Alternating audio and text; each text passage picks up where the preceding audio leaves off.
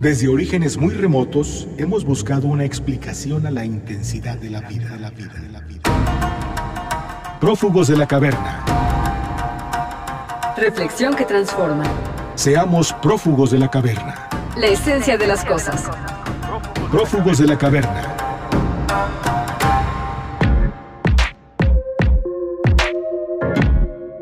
Las opiniones acerca del aborto se encuentran polarizadas, abriendo un debate sobre su despenalización, los principios morales y la realidad cotidiana de la mujer. Todo esto ha hecho que el tema del aborto sea muy controvertido, ya que involucra aspectos relacionados con los derechos humanos, sexuales y reproductivos de las mujeres, con las leyes y la política, con los valores éticos, morales y religiosos. Incluso con las condiciones socioeconómicas de las mujeres y diversas ideas que predominan en nuestra sociedad respecto a la feminidad y la maternidad. Hoy estaremos platicando y haciendo una reflexión sobre el aborto con Gustavo Ortiz Millán, doctor en filosofía por la Columbia University.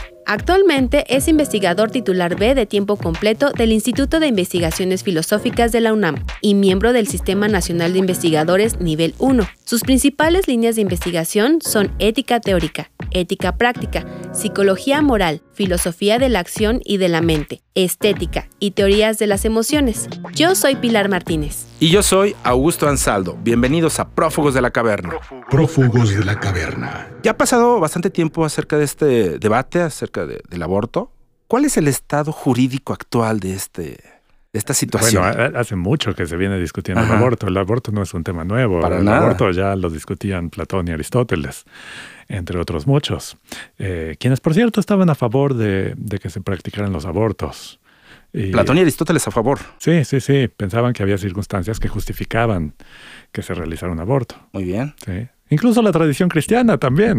En algún punto. Eh, Santo Tomás y San Agustín, San Agustín, uno de los padres de la iglesia, pensaba que era permisible el aborto, eh, moralmente permisible, hasta el momento en que entraba el alma al cuerpo, que sucedía, según él, cuando el cuerpo estaba más o menos formado y era reconociblemente humano, lo que sucede al final del primer trimestre. Más o menos a dónde vamos a llegar. Sí, y ahora, ya si venimos a, la discusión contemporánea en México, y para responder tu pregunta, en los últimos, digamos, en los últimos 30 años la situación jurídica del aborto ha ido cambiando.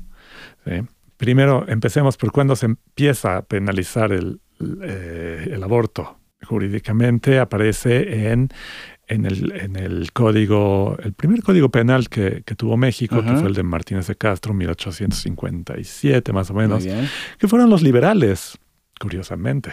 Supongo que tenía que ver con políticas poblacionales. Muy bien. Ahora, eh, ellos penalizaban el aborto y, no consideraban otras causales eh, exculpatorias, como después se vino haciendo a lo largo del siglo XX eh, aparecen las causales de riesgo de la vida de la madre, malformaciones genéticas o congénitas y violación, que son las, las que están en los códigos penales de la mayoría de los estados del país. Que también las tenemos actualmente, por supuesto. Eh, todos los códigos penales reconocen violación, por ejemplo. Sí. Y recientemente se pasó una norma de 2016, la norma 046, que lo que dice es el procedimiento a seguir en casos de aborto por violación. Cuando una mujer ha sido violada y quiere realizarse un aborto, anteriormente a esta norma tenía que pasar por ministerios públicos, por el visto bueno de, no sé, comités de ética hospitalaria, qué claro, sé yo. Y ha habido muchos casos. Y, eran, eran les, les escatimaban a las mujeres ese, ese derecho, ¿sí? Eran obstáculos. Y ahora la norma 046, que fue avalada por la Corte recientemente, este año, eh, dice que, que, no, que es un procedimiento de, de, emergencia y que no tienen que pasar por, por ninguno de, estos, de estas trabas. Ahora, tal vez lo más significativo sea que en 2007 la entonces Asamblea Legislativa del, de la Ciudad de México, del, del, Distrito Federal en ese momento, despenaliza el aborto electivo, es decir, a solicitud de la mujer sin considerar estas otras tres causales. Que es, eh, ese, esa despenalización nada más compete a la Ciudad de México. Nada más a la Ciudad de México. Después de eso, tal vez lo más significativo sea este año, 2019, o sea, el año pasado. El año pasado. Sí, perdón, el, año Tienes pasado. razón, estamos en 2020. Sí, eh, el año pasado se despenalizó el aborto en Oaxaca. Sí, es cierto. Me parece que es, es, lo más significativo. Muy significativo por la población, ¿no? Sí, sí, sí. Hay muchísimos, no, no tengo el número exacto de, de abortos que se, que se realizan en, en Oaxaca, en México es muy difícil saber, en México como país, es muy difícil saber el número de abortos que se practican. Primero porque es un fenómeno clandestino. Entonces es muy difícil saber cuántos se, se practican. Hace años el Consejo Nacional de Población calculaba en 102 mil el número de abortos. Sin embargo, organizaciones eh, no gubernamentales, el Instituto Guttmacher, por ejemplo, el Population Council, sí eh, investigadoras del Colegio de México dijeron que era un número entre 800 mil y un millón y medio de abortos. Ah, pues incalculable el, el, número. Entonces, ¿por qué tal la disparidad? Pues de nuevo, porque es un fenómeno clandestino y no hay modo de saber. Reflexión que transforma. En México, el aborto es considerado un delito con causales de exclusión de responsabilidad penal o de no punibilidad. En cada entidad se regula de manera distinta, es decir, los estados establecen cuándo el aborto es un delito o no. ¿Qué procedimientos debe seguir una mujer para solicitar una interrupción legal del embarazo? ¿Y cómo debe prestarse el servicio en las instituciones de salud? Estas condiciones provocan una situación de discriminación jurídica, ya que las mujeres tienen más o menos derecho a interrumpir un embarazo dependiendo de su lugar de residencia. ¿Cuáles podrían ser los motivos para la práctica del aborto? La violación, peligro de muerte, imprudencial o culposo, inseminación no consentida, afectación de la salud, alteraciones genéticas, económicas y por propia voluntad.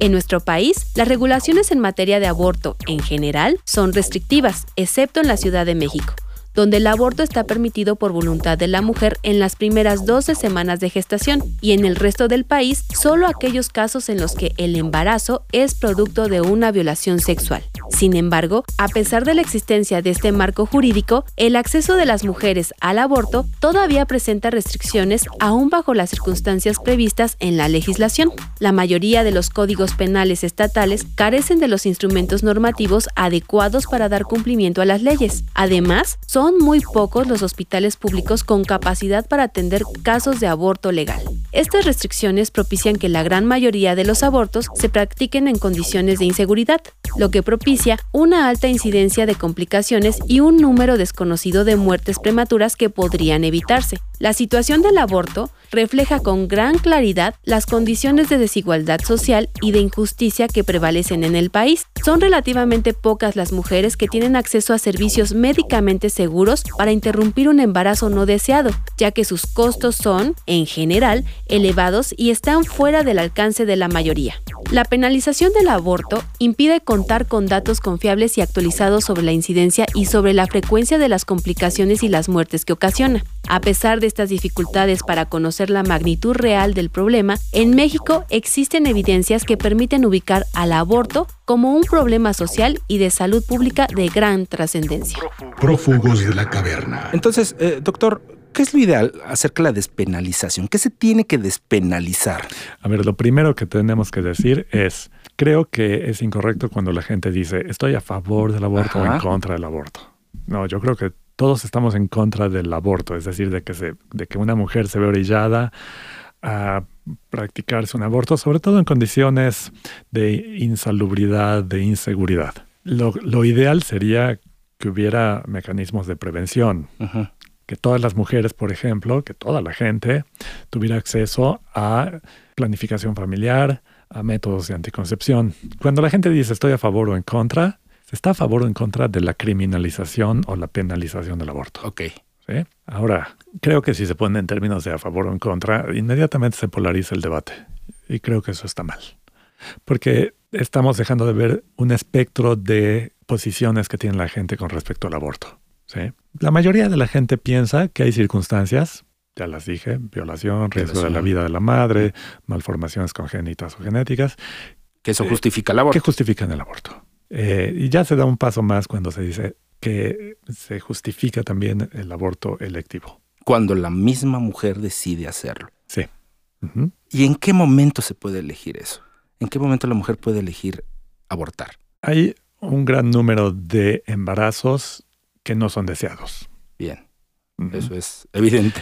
Y yo creo que no hay nada más, pocas cosas tan importantes en la vida de una persona como su reproducción. Sí. Tener o no tener hijos. Y hay mujeres, y hay parejas, y hay hombres también que darían cualquier cosa por tener un hijo. Sí.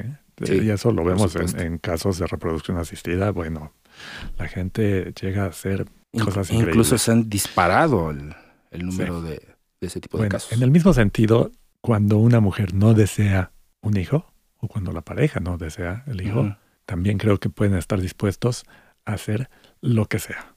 Ok. Entonces, creo que debemos reconocer la autonomía de las mujeres y que como parte de esa autonomía como parte de los derechos, hablamos hoy en día de derechos sexuales y reproductivos, que quieren decir tener derecho a la privacidad, tener derecho a la autonomía, tener derecho a, a la protección de la salud, etcétera. Son un montón de derechos que están ahí. Cuando se penaliza el aborto, no se reconocen esos derechos. El 26 de abril de 2007 se publicó en la Gaceta Oficial la reforma al Código Penal y a la Ley de Salud del Distrito Federal, con la cual se estableció la despenalización del aborto durante las 12 primeras semanas de gestación. Además, se disminuyeron las penas a las mujeres que interrumpan su embarazo después de ese plazo, quedando como sanción una pena de prisión de 3 a 6 meses o trabajo a favor de la comunidad de 100 a 300 días. Como resultado de este proceso, el gobierno de la Ciudad de México implementó un programa de servicios de salud para las mujeres que deseen interrumpir su embarazo. Esto es el programa ILE o Interrupción Legal del Embarazo. Las cifras más recientes de este programa muestran que las usuarias de este servicio no solo son residentes de la Ciudad de México, sino de otras entidades federativas, donde el aborto está penalizado o es inaccesible, sobre todo el Estado de México, que representa el 24%, seguido de Puebla e Hidalgo. Por otro lado, la criminalización del aborto las condiciones en las que se practica y la negación a este derecho ha tenido como consecuencia que cada año mueran alrededor de 47 mil mujeres por abortos inseguros en el mundo.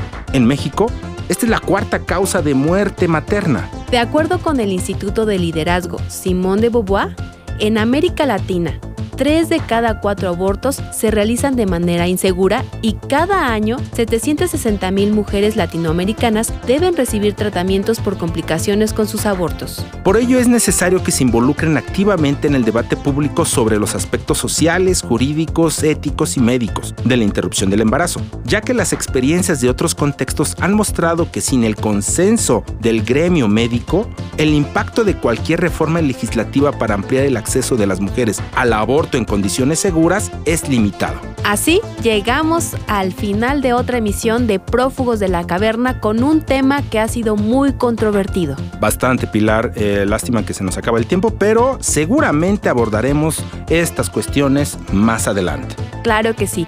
Por lo pronto, vamos a agradecer a nuestro operador Edgar Zárate, a nuestro productor Hernán Nájera y los invitamos a que nos visiten en Facebook en nuestra fanpage que es Prófugos de la Caverna. Y ahora sí, nos escuchamos en nuestra siguiente emisión. Yo soy Pilar Martínez. Yo soy Augusto Ansaldo. Hasta luego. Prófugos de la caverna.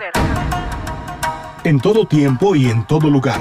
En todo lo que nos sucede y en todo lo que hacemos. La vida te da la posibilidad de ser. Un prófugo de la caverna. Reflexión que transforma. Prófugos de la caverna.